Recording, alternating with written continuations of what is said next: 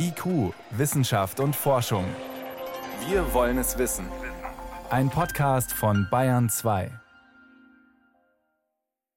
Und da geht es unter anderem um Bierforschung im Münchner Hofbräuhaus, um gut verträgliches Hundefutter und ein energiesparendes Tragflächenboot, entdeckt auf der Erfindermesse, und Raumfahrt Made in Germany und die Frage, brauchen wir einen eigenen Weltraumbahnhof? Antworten gibt's hier. Wissenschaft auf Bayern 2 entdecken. Heute mit Birgit Magira. Jetzt geht es um zwei Begriffe, Wörter, die man bisher nicht so zusammengebracht hat. SPD und Raumfahrt. Die SPD-Bundestagsfraktion hat ein entsprechendes Positionspapier verfasst. Es geht dabei um ja, die Stärkung Deutschlands als Weltraumnation ist schon ein bisschen her, da war Bayerns Ministerpräsident Markus Söder die Raumfahrt Made in Bavaria ja auch sehr wichtig. Mein Kollege Stefan Geier kann die Vorhaben der SPD jetzt in dem Bereich einschätzen. Hm, Politik hat den Weltraum entdeckt, scheint irgendwie sexy zu sein. Ich glaube, alles, was faszinierend oder erfolgversprechend ist, ist sexy für die Politik, haben wir in Bayern schon mehrfach jetzt auch gesehen, was die Raumfahrt betrifft. Und noch dazu, wenn so viel Geld drin steckt. Ähm wir haben auch einige Firmen hier, vor allem in Bayern, die für die Raumfahrt produzieren. Und in diesem Positionspapier, ja, wie es heißt von der SPD, da sagen die Politiker von der SPD halt jetzt einfach mal, was finden wir eigentlich wichtig bei der Raumfahrt und betonen, wie zentral eben die Raumfahrttechnologie für unseren Planeten ist. Und welche Bereiche speziell sind da besonders wichtig für die SPD? Eigentlich alles, äh, was dazugehört zur Raumfahrt, also von der Frage, wie man die Wirtschaft stärken kann. Da verweisen Sie auf die USA und sagen, wir müssten eigentlich auch mehr staatliche eigene Aufträge an Raumfahrtunternehmen vergeben können. Dann geht es um den Verkehr. Da geht es vor allem um eine sichere Navigation über Satelliten und ein großer Schwerpunkt ist auch die Sicherheit. Es taucht in diesem Papier der Begriff kritische Infrastruktur auf. So soll Raumfahrttechnologie auch bei uns eingestuft werden. Warum? Was ist daran wichtig? Ich glaube, das ist getriggert durch den Krieg in der Ukraine. Da haben wir einfach gesehen, wie wichtig die Raumfahrt ist für die Sicherheit. Also da geht es um Weltrauminfrastruktur, also Kommunikationssatelliten, Navigationssatelliten, auch Internet aus dem All und so weiter. Und das ist äh, der Teil der Raumfahrt, der für viele ja oft unsichtbar ist, äh, aber unser tägliches Leben bestimmt, aufrechterhält. Letztendlich geht es um Datenübertragung fürs Navigationssystem, fürs Wetter. Und da steckt eben eine gigantische Infrastruktur dahinter. Die muss nicht nur geschützt werden, sondern abgesichert sein. Ja, doppelt vorhanden, damit man eben im Fall eines Angriffs gewappnet ist. Sonst, sagt die SPD zu Recht, gibt es schwere Auswirkungen. Da gibt es insgesamt die Forderung, wir müssen unabhängiger werden. Und ganz konkret geht es um eigene Startrampen, eigene Trägerraketen, Satelliten. Eine Bestrebung ist ja immer schön und sinnvoll, wenn man alles selber hat, was man braucht, ja. Aber man muss sich schon immer fragen, ja, wie realistisch ist mein Wunsch? Also Beispiel eigene Startrampe, das wird immer wieder diskutiert. Das klingt natürlich toll, ne? Meine Startrampe, meine Rakete, mein Countdown. Aber es macht eigentlich nur auf europäischer Ebene Sinn, eine eigene Startrampe zu haben. Da ist Deutschlands Raumfahrt ja eh schon eng vernetzt mit internationalen Partnern, vor allem mit der großen europäischen Rakete Ariane. Aber immer interessanter werden jetzt auch kleinere Raketen. Die sind die sogenannten Micro-Launcher. Das sind kleine Raketen, die Satelliten ins All schieben können. Die Satelliten werden ja auch immer kleiner. Und da gibt es international viel Konkurrenz und da braucht man eine eigene Startrampe, würde ich sagen, ja in Europa, aber sicher nicht in Deutschland. Und solche Raketen könnten die dann auch direkt in Deutschland gebaut werden? Wir haben zumindest ein paar Startups, die es versuchen, diese Micro-Launcher zu bauen. Zum Beispiel die Rocket Factory in Augsburg, ESA Aerospace nahe München, High Impulse und so weiter. Aber die haben es in Deutschland bislang relativ schwer mit staatlicher Unterstützung, müssen halt Investoren suchen, wie alle anderen Startups auch. Aber man muss auch sagen, so eine Rakete bauen, das ist eben keine leichte Angelegenheit. Noch sind die nicht geflogen. Das heißt immer wieder Ende des Jahres, auch diesmal 2023 wieder, sehen wir da die ersten Testraketen. Da sind wir noch hinten dran in Deutschland weil die Zukunft ist auch klar, wenn ich eine Rakete starte, dann muss ich die auch wieder landen können und wiederverwenden können. Aber ist es wünschenswert, dass dann die Entwicklung in eine ähnliche Richtung geht wie in den USA, dass Weltrauminfrastruktur sehr in private Hand kommt? Man muss halt schauen, dass es nicht ein großer Player ist, der dann alles in der Hand hat. In den USA sehen wir jetzt SpaceX mit Internet aus dem All, ist da ganz vorne dran, aber denen sind auch schon wieder andere auf den Fersen. Bei denen sind es halt die Milliardäre, ja. Da ist so viel Geld zu verdienen in diesem Geschäft, da ist die Konkurrenz dann nicht weit. Anderes Beispiel, die NASA hat ja beschlossen, wir wollen wieder zum Mond mit Menschen. Da kümmern wir uns um die Forschung und die einzelnen Teile für die Mission, die überlassen wir den Privaten. Und diesen staatlichen Anreiz, den gibt es bei uns tatsächlich noch relativ wenig. Die Bundesregierung möchte deswegen auch ein eigenes Weltraumgesetz. Braucht es das? Ja, braucht es, weil es keins gibt. Oder anders gesagt, wenn ich hier eine Pommesbude aufmachen will, dann muss ich mehr Regeln beachten, als wenn ich eine Rakete ins All schiebe. Das war in der Vergangenheit vielleicht egal, weil wir ja keine Raketen hatten. Aber gehen wir mal davon aus, das klappt und eines der deutschen Startups schafft es wirklich, so einen Microlauncher zu bauen, dann geht mal was schief. Ein Satellit stürzt ab oder die Rakete explodiert, dann zahlt der deutsche Steuerzahler.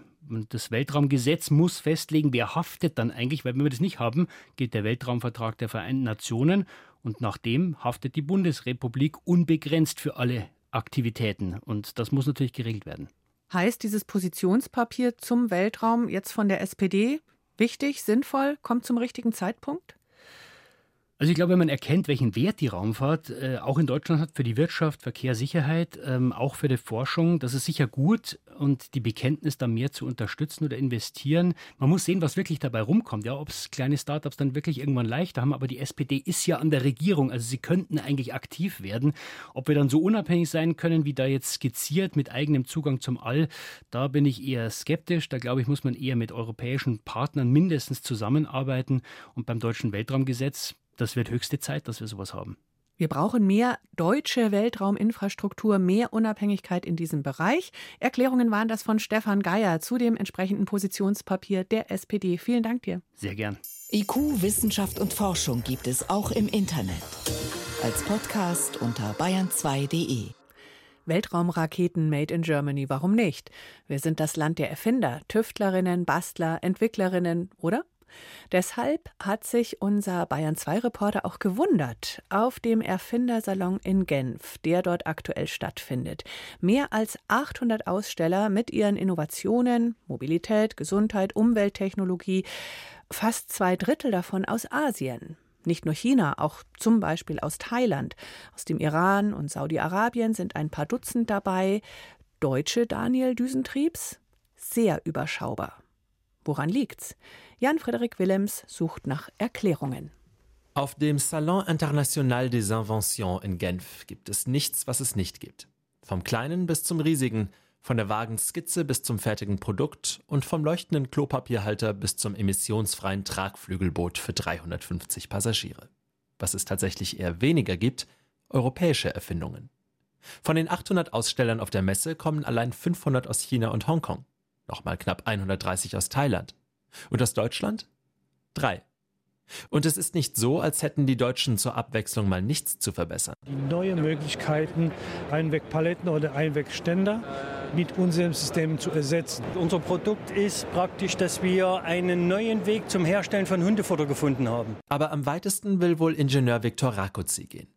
Der Friedrichshafener Tüftler hat ein dezentrales, platzsparendes und effizientes Windkraftwerk für Städte entwickelt. In Kombination mit der Gebäudestruktur und diesen verstellbaren Blenden schaffen wir es sogar noch größere Energie rauszuholen als konventionelle Windkraftwerke. Aber trotzdem, nur drei einsame Erfinder aus dem Land, in dem Fahrrad, Auto und MP3-Format erfunden wurden? Woran liegt's? Die Deutschen auf der Erfindermesse haben auch nur Vermutungen. Ich weiß nicht, ob die Deutschen ihre Pfiffigkeit eingestellt haben. Der, der Spirit aus Deutschland ist, glaube ich, weg. Der Spirit fehlt. Aber ist das wirklich alles? An einem südkoreanischen Stand stellt die Unternehmerin Shin-Hye Lee ihr IT- und Ingenieursunternehmen vor. Mit Augmented Reality Videoüberwachung will sie Fabriken sicherer machen. Warum asiatische Erfinderinnen und Erfinder in Genf mehr Output präsentieren? Shin-Hye Lee hat eine Idee. Die asiatischen Regierungen, sei es in China oder Korea, geben ihren Erfindern viele Möglichkeiten, um ihre Ideen auch anzuwenden. Und auch finanziell werden sie unterstützt. Und die Europäer? Vielleicht hilft ein Blick auf eine Erfolgsgeschichte. Das Schweizer Unternehmen Mobifly ist Ehrengast auf der Messe. Das sogenannte Hydrofoil-Boot, das auf Tragflächen über das Wasser gleiten kann, ist 10 Meter lang, weiß und sieht aus wie ein großer fliegender Sportwagen. Das Mobifly soll 70 Prozent weniger Energie als ein normales Boot verbrauchen und dank Wasserstoff- oder Batterieantrieb komplett emissionsfrei dahinrasen. Zukünftige Versionen sogar mit 350 Passagieren an Bord. Es gibt sie also, die europäischen Erfolgsgeschichten. Aber nicht alle haben so viel Glück gehabt. Arnaud Longobardi ist der zweite Ehrengast der Messe. Sein Unternehmen Stratoflight soll eines Tages mit Wasserstoffballon und Raumschiffgondel Touristen in die Stratosphäre emportragen. Aber allein für den ersten Ballon werden wohl 5 Millionen Euro fällig werden. Arnaud Longobardi hadert mit der finanziellen Seite des Erfinderdaseins. Erfinder wie ich haben keine Leidenschaft für Geld, euh, haben nicht wirklich Lust, Geschäftsmann zu sein. Aber ich muss. Das ist das Schwierige für euh, mich. Ist der Griff nach den Sternen vielleicht einfach eine Nummer zu groß? Denis, Chris und Manu, drei Damen in ihren 60ern aus der Haute-Savoie in Frankreich, haben einen tragbaren, gasbetriebenen Raclette-Ofen mit sieben Funktionen erfunden. Er ist unter anderem auch als Kochherd und Grill einsetzbar. Und das Beste? Et il est mignon. Er ist doch noch niedlich. Dafür mussten Denis, Chris und Manu zwar keine 5 Millionen investieren, allerdings haben die Regularien sie fast erdrückt. In Europa etwas zu erfinden ist schwierig. Wir werden nicht finanziell unterstützt und die Regeln sind so streng. Ich glaube, das hält viele davon ab, etwas zu entwickeln. Doch die drei sind beharrlich geblieben. Und wahrscheinlich ist es das, was die erfolgreichen Projekte von denen trennt, die nichts werden. Trotz Bürokratie und Kosten an seiner Vision festzuhalten. Sei es die Vision eines tragbaren Raclette-Grills oder die einer emissionsfreien Hydrofoil-Fähre für 300 Personen. Vielleicht ist das der Spirit, der den Deutschen etwas abhanden gekommen ist. Raclette. Gute Idee für einen kalten April-Freitagabend. Die Innovationsmesse in Genf läuft noch bis Sonntag, nur falls Sie zufällig in der Nähe sind. Bayern 2. Wissenschaft schnell erzählt. Macht heute Sebastian Kirschner und los geht's mit Hitzerekorden, aber nicht an Land, sondern in den Meeren. Richtig, die Ozeane sind nämlich aktuellen Daten zufolge seit Monaten deutlich wärmer als normal. Sehr schlimm? Ja, es geht wohl um eine richtige Hitzewelle. Schon an den ganzen April durch ist die mittlere Oberflächentemperatur liegt die über 21 Grad, also deutlich über dem langjährigen Mittelwert in dieser Jahreszeit. Und das Ganze auch global, lokal, äh, und das Ganze global. Lokal könnte es sogar noch stärker ausfallen. Und das ist, lass mich raten, der Klimawandel. Ja, man muss dazu auch wissen, fast 90 Prozent der globalen Erwärmung schlucken die Meere mit schweren Folgen. Im Meer leiden die Korallen dadurch, der Sauerstoffgehalt in den Meeren sinkt, das Ganze kann die Algenblüte fördern und wir merken es durch steigende Meeresspiegel, durch mehr Extremwetter, Tropenstürme, mhm. weil eben die Meerestemperatur diese Winde beeinflusst. Und konkret sieht es auch danach aus, dass im Herbst oder Winter wohl ein El Nino ansteht, also dieses Klimaphänomen, das alle paar Jahre auftritt und bei dem Südamerika verheerende Regenfälle abbekommt, dagegen Australien vor allem von Hitze und Trockenheit geplagt ist. Mhm. Als nächstes geht es um das Gemüse der Saison, nämlich Spargel. Ja, grün oder weiß ist für manche schon eine sehr wichtige Frage. Ja, hier geht es jetzt um speziell weißen Spargel. Mhm. Und damit der so schön weiß bleibt, sind die Spargeldämme mit Kilometern von Kunststofffolie bedeckt. Ein echtes Umweltproblem, wenn es dann ums Entsorgen geht.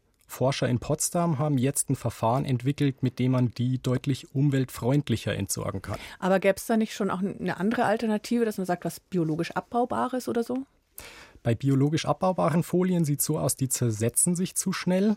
Jetzt könnte man sagen, machen wir es halt ohne Folie, aber Spargel ohne Folie wäre wohl deutlich teurer. Hm. Die Folie hat nämlich auch Vorteile. Sie schützt vor Unkraut, sie sorgt dafür, dass weniger Wasser verdunstet, reguliert das Wachstum, erleichtert die Ernte, also schon einige Punkte.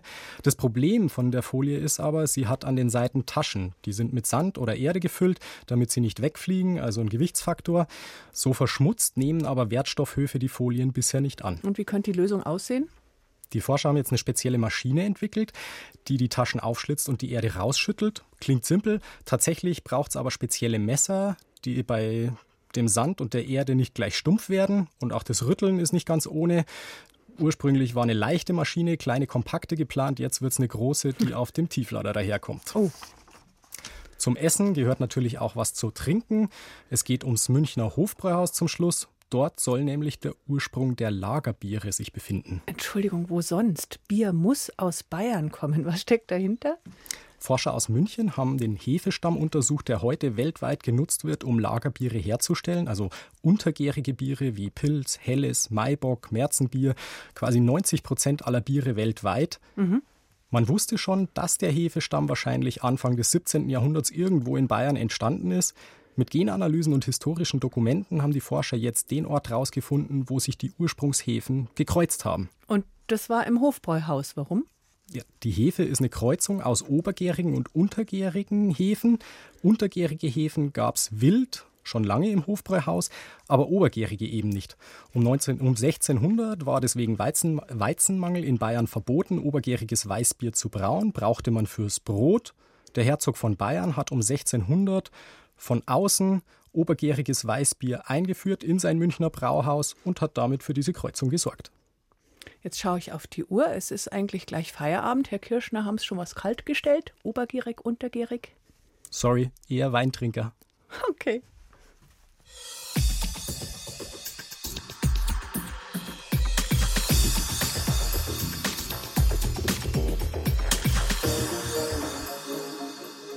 Du Wein, ich Bier, okay. Auf und in jedem Menschen leben mehr Bakterien, als ein Mensch Körperzellen hat. Viel mehr. Verrückte Vorstellung. Mehr als ein Kilogramm wiegen allein die Darmbakterien. Von denen hängt wesentlich ab, wie gesund wir sind. Manche Forscher vermuten ein gestörtes Mikrobiom, also die Gesamtheit dieser Mikroorganismen im Darm, dass die sogar Krankheiten verursachen können. Parkinson, Depressionen, auch Übergewicht, Diabetes. Klar ist jetzt schon, es gibt einen Zusammenhang zwischen gestörtem Mikrobiom und entzündlichen Darmerkrankungen. Eine Heilungsidee, fremdes, gesundes Mikrobiom in den kranken Darm zu bringen. Die Cochrane Collaboration, ein unabhängiges Netzwerk von Forscherinnen und Ärzten, hat jetzt geprüft, wann könnte so eine Stuhltransplantation hilfreich sein. Daniela Durchfall, Remus. Durchfall, Schmerzen und heftige Bauchkrämpfe, das sind die Anzeichen einer Darmentzündung. Die Ursachen dafür können sehr unterschiedlich sein.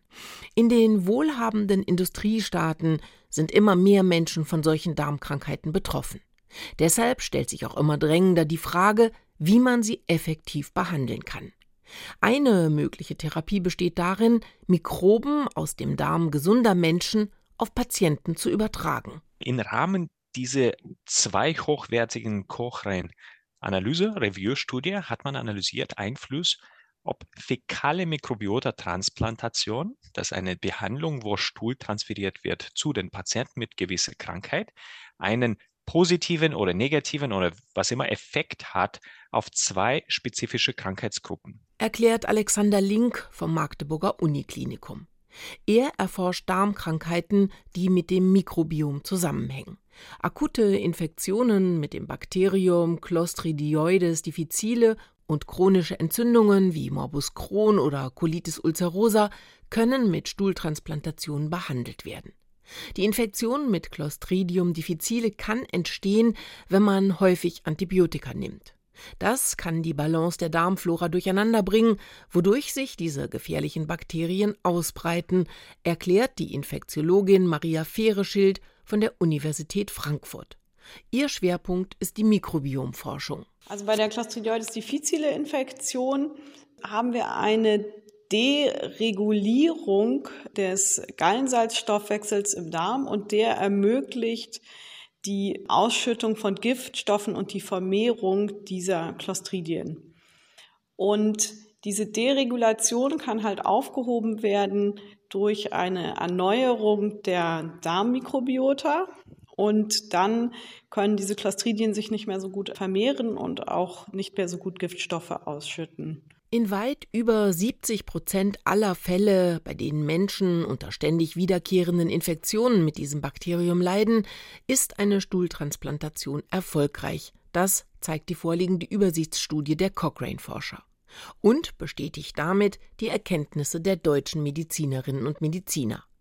Damit ist diese Behandlung den herkömmlichen Therapien weit überlegen, betont Alexander Link.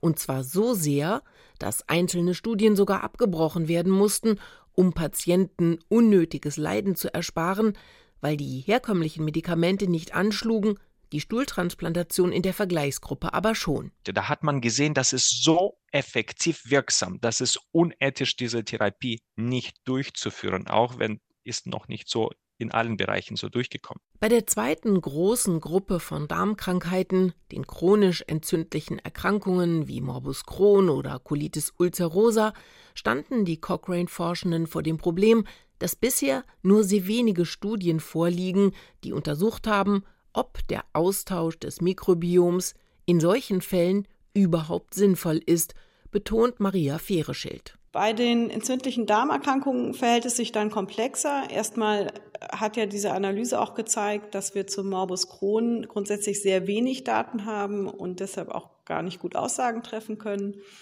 Und zur Colitis ulcerosa gibt es mehr Studien. Da ist aber der Effekt nicht so ausgeprägt eben wie bei der Clostridioides difficile Infektionstherapie. Bei diesen entzündlichen Darmerkrankungen, die vor allem junge Menschen betreffen, sind die Ursachen bisher wenig bis gar nicht bekannt. Die Forschenden vermuten, dass das Mikrobiom für die Entstehung nicht so wichtig ist wie bei der bakteriellen Infektion. Ganz klar ist das aber noch nicht. Deshalb wünschen sie sich, dass mehr Ressourcen in diesen Forschungsbereich investiert werden, um mehr über die Bedeutung des Mikrobioms zu erfahren. Denn im Gegensatz zu den USA ist die Stuhltransplantation trotz erwiesener Wirksamkeit selbst bei den bakteriellen Infektionen noch keine Standardtherapie in Deutschland. Die Krankenkassen übernehmen diese Kosten bisher nicht. Zulassungsstudien und weitere Forschung sei deshalb dringend nötig. Spannendes Forschungsgebiet, diese Bakterien-WG, die jeder mit sich rumträgt. Mindestens ein Kilo davon allein im Darm.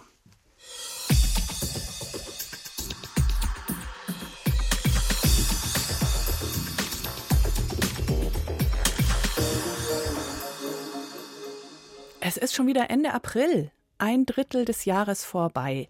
In ein paar Tagen beginnt der Mai und deshalb höchste Zeit für einen Blick in den Sternenhimmel im kommenden Monat.